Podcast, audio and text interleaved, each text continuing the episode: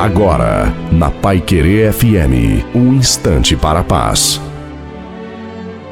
Alô, meus amigos, minhas amigas, quem fala aqui, Reverendo Osni Ferreira, trazendo a palavra ao seu coração nesta tarde. Eu quero ler um texto em Romanos, segundo escreve o apóstolo Paulo, no capítulo 12, no versículo 21, que diz: Não te deixes vencer do mal, mas vence o mal com o bem. Há uma luta constante nessa realidade da vida que é o bem e o mal. De um lado, o mal, representado pelas forças antagônicas, lideradas essas forças por Satanás, seus demônios, que quer e deseja destruir o ser humano. Eles fazem festa diante da miséria, do erro, do sofrimento do ser humano. Do outro lado, a presença de Deus que nos fortalece e também nos abençoa. E o que o Paulo, o autor aos Romanos, está dizendo, que nós não podemos deixar ser vencidos pelo mal. Você tem que eliminar o mal na sua mente, desviar os seus olhos de toda possibilidade que vai gerar na sua vida o mal. E você vai vencer este mal com o bem,